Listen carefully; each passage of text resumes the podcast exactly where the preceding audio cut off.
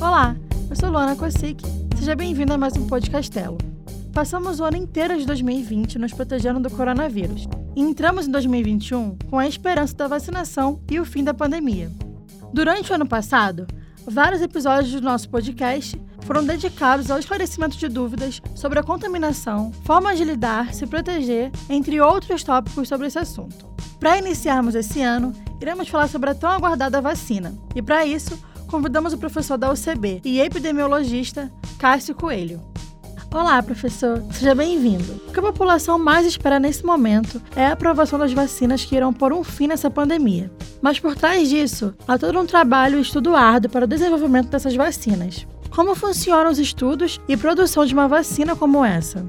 Bom, Luana, bom dia. É, eu queria dizer que eu tenho muita satisfação em receber esses convites de vocês para lives, para podcasts, e no que a gente puder colaborar com a comunidade da Castelo, a gente colabora. Bom, a questão da produção das vacinas, ela começa no laboratório com os cientistas quebrando, nós chamamos quebrando ou decifrando o genoma do microorganismo em questão. No caso, quebramos o, o genoma desse vírus, que é o SARS-CoV-2 que é o vírus produtor dessa doença, da atual pandemia Covid-19. Então a gente começa decifrando quais são as moléculas que ele tem, qual é o, o encadeamento do material genético.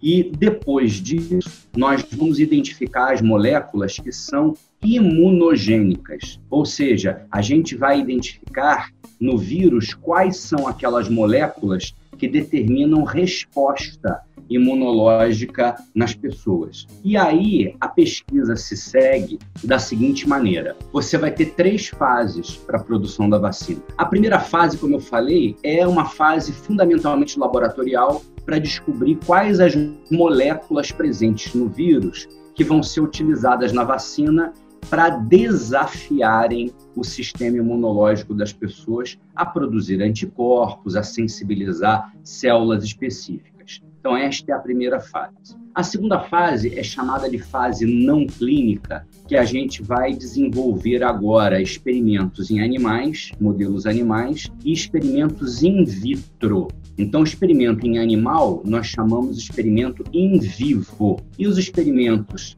in vitro são experimentos que não levam em consideração seres vivos. Já na terceira fase, ah, os testes passam a ser realizados em seres humanos. Essa terceira fase, ela tem três subfases. Ou, se você preferir, essa terceira fase, que é a clínica, ela vai ter umas três etapas aí para serem cumpridas, né? A primeira, você aplica esse imunobiológico, que é um, um dos sinônimos que a gente usa para vacina, você aplica essa vacina em voluntários sadios e aí testa segurança e eficácia da vacina, bem como a resposta né, imunológica do composto. Bom, segurança quanto aos efeitos adversos, que toda vacina pode causar efeitos adversos, mas eles têm que ser portáveis dentro de um pool de segurança, né? E vai se analisar se o voluntário, que volto a dizer, nessa primeira etapa da terceira fase, é uma etapa em que a gente trabalha com voluntários sadios, nós vamos ver se conseguimos detectar alguma produção de anticorpos, sensibilização de células, provando que esse voluntário está produzindo resposta contra aqueles antígenos, aquelas moléculas que estão na vacina, que estão no imunobiológico você já passa para grupos de pessoas maiores, centenas ou alguns milhares de voluntários, né? E aí você inclui, inclusive, voluntários de alguns grupos de risco, como diabéticos, entre outras pessoas. Então você vai afunilando a sua questão de segurança e eficácia. E na terceira etapa, aí realmente a gente usa milhares e milhares de pessoas testando a vacina e ela vai ser é, aplicada no sentido da gente ver se realmente vai combater a doença para a qual esse imunobiológico se destina, no caso, o Covid-19. Né? Nesta terceira etapa é que vai ocorrer a união de todas essas provas, de todas essas documentações, para se conseguir a aprovação da vacina junto às agências reguladoras. Então, basicamente, é isso. E qual é a diferença das vacinas contra o coronavírus para as que já existem? Olha, aí a gente tem que ver quais são as tecnologias que estão na ponta aí na fabricação é, da vacina do Covid-19 ou contra o Covid-19. E aí a, a gente tem que ver o seguinte: por exemplo, a chinesa Coronavac, da empresa Sinovac, ela é a mais tradicional de todas. Ela usa o que nós chamamos de vírus inativado. O vírus inativado é, entre aspas, o vírus está morto. Ela tem a vantagem de ter risco zero de causar o que nós chamamos de doença vacinal. Ou seja, ninguém vai pegar Covid-19 porque tomou a vacina da empresa Sinovac, porque ela é usada com vírus completamente inativado, mas mesmo esse vírus estando inativado, portanto, não vai se reproduzir, não vai se multiplicar dentro das nossas células, porque ele está inativado, mas ele está levando com ele aquelas moléculas que desafiam, aqueles antígenos que desafiam o nosso sistema imunológico a produzir resposta. Essa, como eu falei, é a mais tradicional, é diferente de vacinas como, por exemplo, a febre amarela, a rubéola, que são feitas de vírus atenuados, micro-organismos atenuados. Numa linguagem bem popular, uma vacina de micro-organismo atenuado o microorganismo está vivo, mas está bobo, né? Ele está enfraquecido. Não é o caso da vacina da chinesa Sinovac. É uma vacina de vírus inativado mesmo. Como são as vacinas de gripe, por exemplo? Como são as vacinas de tétano, de hepatite A, né? Tétano e gripe, que são doenças virais também, e o tétano, que é uma doença bacteriana, mas segue esse mesmo raciocínio. Muito bem. A, as vacinas na Moderna e da Pfizer BioNTech, elas são realmente novas no que se refere à tecnologia usada. Nós não temos aí no passado vacinas de RNA mensageiro. Então, as vacinas da Pfizer, BioNTech Moderna, elas são chamadas de vacina de RNA mensageiro. Para a gente entender um pouquinho, então a gente tem que dizer o seguinte: todas as nossas células possuem um código genético que diz o que nós somos, que é o nosso DNA. O DNA é a molécula da hereditariedade. Então, quando nossas células se reproduzem, o DNA tem que ser duplicado. Então, primeira coisa, a célula duplica o DNA. Tudo bem. Só que o DNA, além de se autoduplicar, ele também codifica as proteínas que nós vamos produzir dentro das células. E como é que é isso? O RNA produz um outro ácido nucleico, porque DNA é um deles. O DNA produz por um método chamado de transcrição, produz uma molécula de ácido nucleico chamado de RNA. Esse RNA vai ser responsável pela montagem das proteínas no interior da célula. E o RNA mensageiro é o que leva esta informação codificada para que a célula possa montar as suas proteínas. Então, como é que é o negócio da vacina Pfizer BioNTech Moderna? É uma coisa fantástica. Existe na vacina um RNA mensageiro sintético produzido em laboratório que uma vez dentro da célula vai obrigar a célula a produzir proteínas que são muito semelhantes ou iguais às proteínas do vírus. Então, repara bem como a engenharia está avançada, a engenharia é, biológica, né? Eu introduzo um RNA mensageiro dentro da célula, que normalmente a minha célula consegue esta molécula a partir da molécula do DNA, mas essa agora vem da vacina e obriga a célula a produzir aquelas moléculas do vírus que nós chamamos de antígenos, que por sua vez, a proteína feita vai desafiar o sistema imunológico a produzir resposta contra essas moléculas, e o que se quer é que se porventura essa pessoa tiver uma infecção verdadeira com vírus, né, de verdade, ela já tenha a memória imunológica para responder rapidamente à, à infecção. A desvantagem dessa vacina Pfizer-BioNTech ou da Moderna é a questão da temperatura de armazenamento. Elas requerem o que nós chamamos de ultrafreezer, numa temperatura de aproximadamente 70 graus negativos. E isso é um equipamento que a gente não tem em profusão para estabelecer uma estratégia de vacinação. Então, isso é um, é um fator limitante, especialmente para países que não têm condições de ter é, uma quantidade grande desses equipamentos que nós chamamos de ultra freezer. E, por final, né, nós temos a vacina da Oxford AstraZeneca, da Inglaterra, que está sendo produzida em, em parceria com a Fiocruz. Ah, eu não falei, mas a chinesa Sinovac, todo mundo está vendo isso, né, da Coronavac, está sendo produzida em associação com o Instituto Butantan de São Paulo e a Oxford AstraZeneca está com a Fiocruz aqui do Rio de Janeiro. É a Oxford AstraZeneca da Inglaterra e a Sputnik V, que é a vacina russa elas usam uma tecnologia chamada de vetor viral. Olha como é que funciona isso. Os cientistas pegam um vírus respiratório de uma família chamada adenoviridae. É um adenovírus, que é um vírus respiratório. Pegam esse vírus de um chimpanzé. Não é nenhum vírus que infecta normalmente humanos. Eles trabalham geneticamente esse vírus de forma que ele não reproduza, que ele não vá se replicar dentro das células humanas, mas ele é colocado viável dentro da gente por intermédio da vacina e ele leva com ele, ele é modificado, ele é engenheirado, que a gente chama, engenharia genética. Então a gente pega um vírus respiratório de chimpanzé, modifica a genética desse vírus, de modo que ele consiga infectar nossas células, ele consiga entrar, mas não consiga replicar. E no material genético do vírus, leva aquelas moléculas que são os antígenos do vírus da Covid-19, que é o SARS-CoV-2.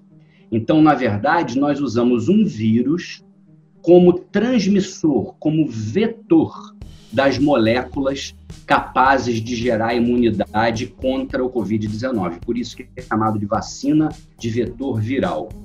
Então, nós temos aí ah, essas uma, duas, três, quatro, cinco, né, com a Coronavac, cinco empresas principais com três tecnologias de produção de vacina. A Coronavac é o vírus inativado, o morto entre aspas, mas ele leva com ele a, as moléculas, os antígenos que vão desafiar o nosso sistema imunológico. Temos a Pfizer BioNTech Moderna, que uh, são vacinas de RNA mensageiro, como eu expliquei, RNA, a molécula de RNA, é onde estão ah, os códigos para que a célula monte as proteínas.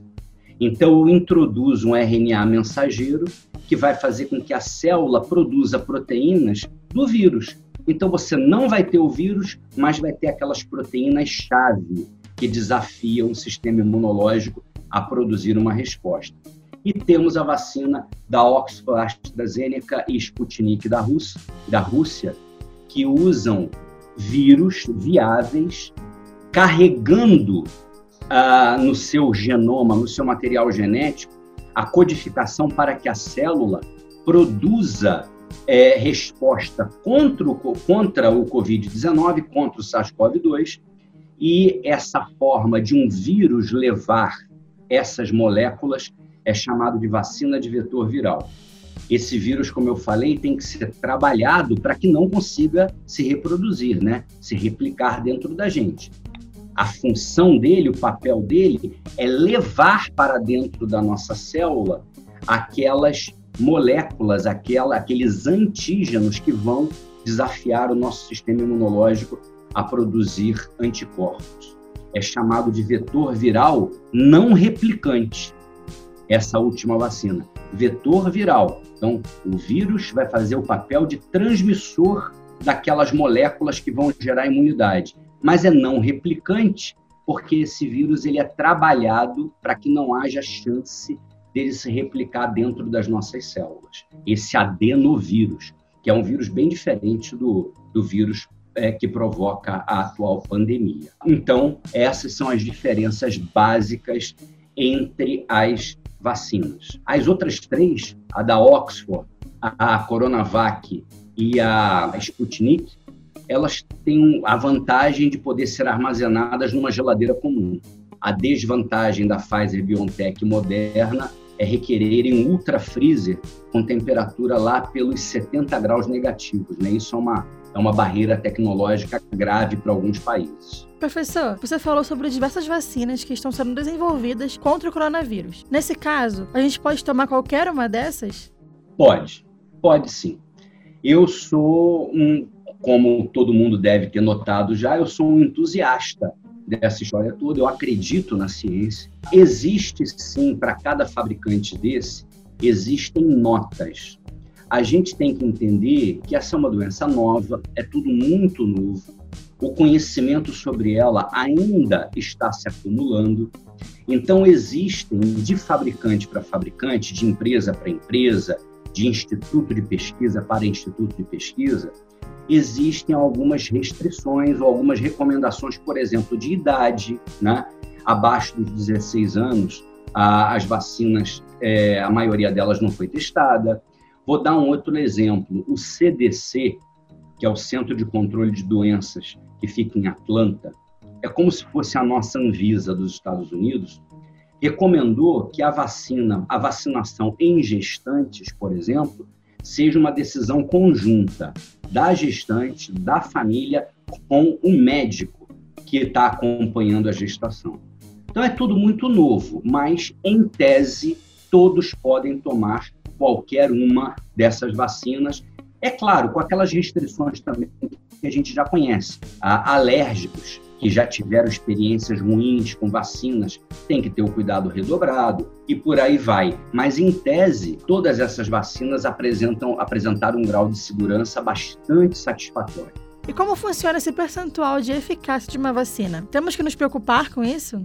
É, isso é uma coisa que está tá chamando muito a atenção da imprensa agora, e a gente tem que entender o seguinte: a eficácia global, por exemplo, da Coronavac, está em 50,38%, que a gente aproxima aí para 50,4% de eficácia global.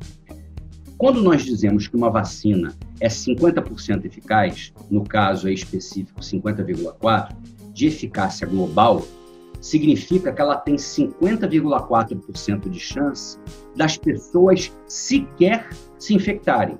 Então, não vão se infectar, não vão gerar doença é, leve, nem tampouco doença grave, tá? Agora, esta mesma vacina, ela provou a sua eficácia clínica, a eficácia global é aquilo, 50,4 nem vai se infectar.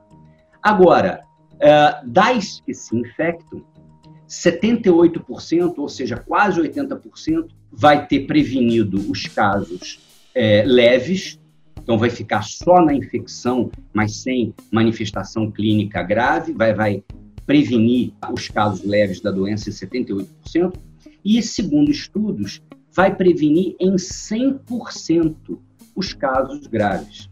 Ou seja, num caso leve de Covid-19, você pode até ser atendido no hospital, mas não vai parar em CTI, não vai parar em UTI. Então, repetindo, a eficiência global de uma vacina é a que diz que você não vai ter chance sequer de ser contaminado, sequer ser infectado. E a eficiência global da Coronavac é 50,4%. Agora, isso é eficiência global. A eficiência clínica diz que 78% das pessoas vão estar protegidas contra as doenças leves, ou seja, pode sofrer infecção, mas 78% vai ficar protegida é, na prevenção de casos leves da doença e 100% vai ficar protegido contra casos graves. Então, uma eficiência de uma vacina em torno de 50%, 50% é o mínimo, né, por normatização da OMS, da Anvisa, ah, com um índice de eficiência clínica como essa, de 78% para casos leves e 100% para casos é, graves, tem a capacidade boa, sim, de frear e ajudar muito na pandemia. E olha, nós temos uma enormidade de vacinas aí com um índice de eficiência global abaixo dos 70%. Um exemplo principal é a vacina de gripe, que nós tomamos todos os anos. Dependendo do ano, do tipo de vacina, a eficiência global de uma vacina de gripe não é superior a 65%, ficando aí entre 40% e 60% na maioria dos anos. Como funciona aqui no Brasil os estudos e desenvolvimento das vacinas contra o coronavírus? Butantan, Fiocruz, e qual é o processo até que sejam aprovadas e liberadas para a vacinação? A questão é a seguinte: quando o Brasil ele desenvolve do zero uma vacina, ele tem que seguir aquele espaço da sua primeira pergunta, das três etapas. Ah, no caso do coronavírus, tanto a, Bio, a, tanto a Fiocruz quanto o Butantan, eles estão trabalhando em cooperação internacional. E é o que se faz hoje. Hoje, nenhuma vacina é produzida por um laboratório só, por um país só. A cooperação científica é a coisa mais importante. Troca de informações, troca de dados clínicos, daquelas etapas todas que eu falei. Então, consórcios e convênios com institutos internacionais é importante para caramba para todo mundo. Não é só para o Brasil, mas é importante para a Inglaterra, é importante para os Estados Unidos, é importante para a França e por aí vai. Então, essa cooperação internacional seguindo aqueles passos.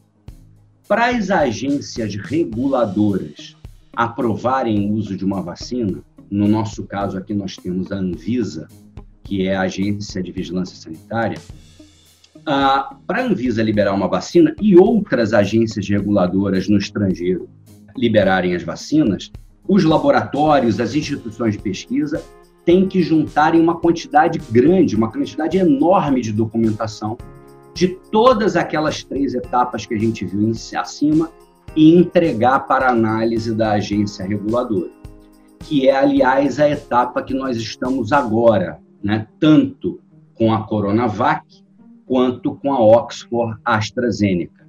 É nesse pé que a gente está. A Anvisa está analisando toda a documentação daquelas três etapas que nós falamos anteriormente. Professor, muitas pessoas vêm questionando o tempo de desenvolvimento das vacinas do coronavírus em relação às outras vacinas. A tecnologia e facilidade na obtenção e troca de informações facilitou o processo? Evidentemente que sim a, a tecnologia ela avança numa, numa progressão que a gente chama de exponencial, né? A, a, a tecnologia avança numa velocidade absurda. A, a cooperação é muito importante também. Agora, o que nós temos que ter na cabeça é que essas pesquisas não partiram do zero quando a pandemia começou. Na verdade, esse vírus pertence a uma família, pertence a um grupo chamado de uma família chamada Coronaviridae, onde estão todos os coronavírus. E os coronavírus são velhos conhecidos nossos. É, eles provocam doenças em animais, ah, eles já provocaram outros, outra pandemia e outra. Na verdade, foram mais duas pandemias. Em 2002 e 2003, nós tivemos a pandemia de SARS, Síndrome Respiratória Aguda Grave, que se espalhou por 27 países é claro, não chegou nem ao dedo mindinho do pé dessa que a gente está vivendo, mas foi considerada uma pandemia. Ah, poucas cidades tiveram medidas restritivas, era o vírus SARS-CoV-1. O vírus de hoje, da nossa pandemia atual, é o SARS-CoV-2. Em 2012 e 2013, nós tivemos uma, uma epidemia de, de larga distribuição geográfica no Oriente Médio, que surgiu a partir de camelos infectados, que é o MERS, que era um coronavírus, uh, como o próprio nome sugere, do próprio Oriente Médio. Uh, então, este grupo, apesar do vírus ser um vírus novo para a gente, mas o grupo ao qual ele pertence não é novo. Nós conhecemos essa família de vírus há muito tempo. Então, nós já tínhamos uma bagagem de conhecimento acumulado bastante grande para dar um pontapé inicial nessas pesquisas. E como eu falei, né, a tecnologia ela avança exponencialmente. A troca de informações nunca foi tão rápida. Hoje você troca informação entre cientistas com apertar da tecla Enter do seu teclado. Então a coisa fica realmente mais fácil.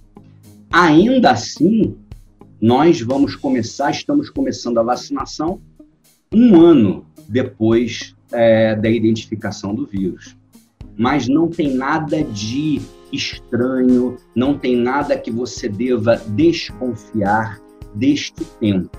A gente deve ficar, sim, maravilhado e não desconfiar da ciência. A gente só vai frear essa pandemia com uma política universal de vacinação, não tenha dúvida disso. E essas vacinas serão as definitivas ou as fórmulas poderão passar por alterações e atualizações com o passar do tempo? Ótima pergunta. Ah, como eu falei para vocês, é tudo muito novo, mas muito provavelmente essa vacina vai passar por alterações ao longo do tempo.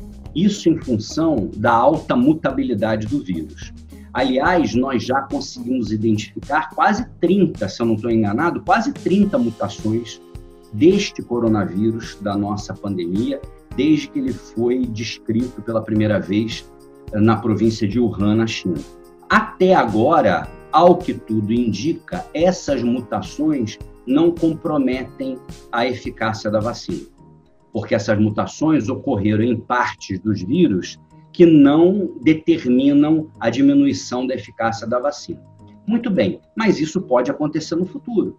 Então, ajustes na produção, fórmula e moléculas pertencentes à vacina podem sofrer ajustes sim. E isso não é nada que a gente deva perder o sono, não. Isso, por exemplo, acontece todo ano com a vacinação da gripe. A, a vacina da gripe tem três ou quatro tipos de vírus produtores de influenza. Influenza é gripe. Os vírus são altamente mutáveis, esses vírus de gripe também, os influenza vírus.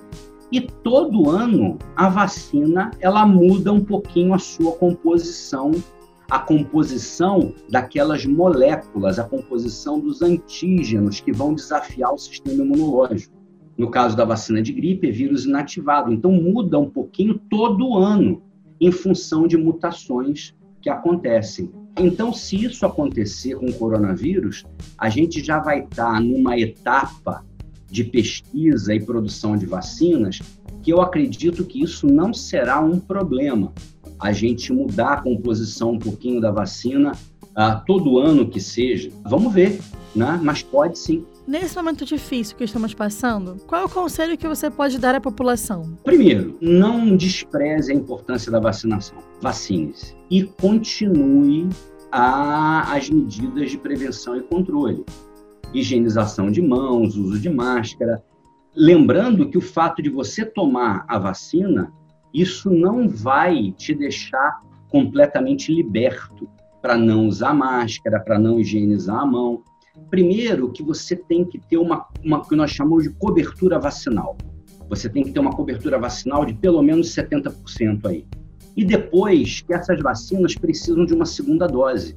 Então, nós vamos ficar aí, e isso não é, é, é uma coisa é, pessimista nem nada disso, isso é ciência, Provavelmente nós atravessaremos esse ano até a segunda metade do ano ou mais para o final do ano, tendo que tomar os mesmos cuidados que nós tomamos até hoje, como uso de máscaras, distanciamento social, higienização de mãos, de objetos e por aí vai. Então é isso, professor. Muito obrigada por aceitar o nosso convite e participar do podcast. Tá, muito obrigado. Eu que agradeço, né? sempre disponível para conversar com vocês, podcasts, lives e gravações. No que eu tiver é, competência, vocês podem me chamar, que eu estou sempre aqui para ajudar. E esse foi mais um Podcastelo. Editado, roteirizado e gravado pelo Bruno Silento e por mim, Luana Kossic. Você pode nos ouvir nas principais plataformas e no nosso site www.castelobranco.br. Não sabemos ainda quanto tempo será necessário esperar para sermos todos vacinados, mas sabemos que está mais próximo do que antes. Enquanto isso não acontece, precisamos continuar nos cuidando, tomando as medidas necessárias para se prevenir do vírus, como lavar bem as mãos e higienizá-las com álcool em gel, manter o distanciamento social e o uso da máscara. Lembrem-se que essa é uma forma de você pensar não só em si mesmo, mas como no próximo. E um aviso importante: quando a vacina for aprovada, não deixem de se vacinar. Até o próximo Podcastelo.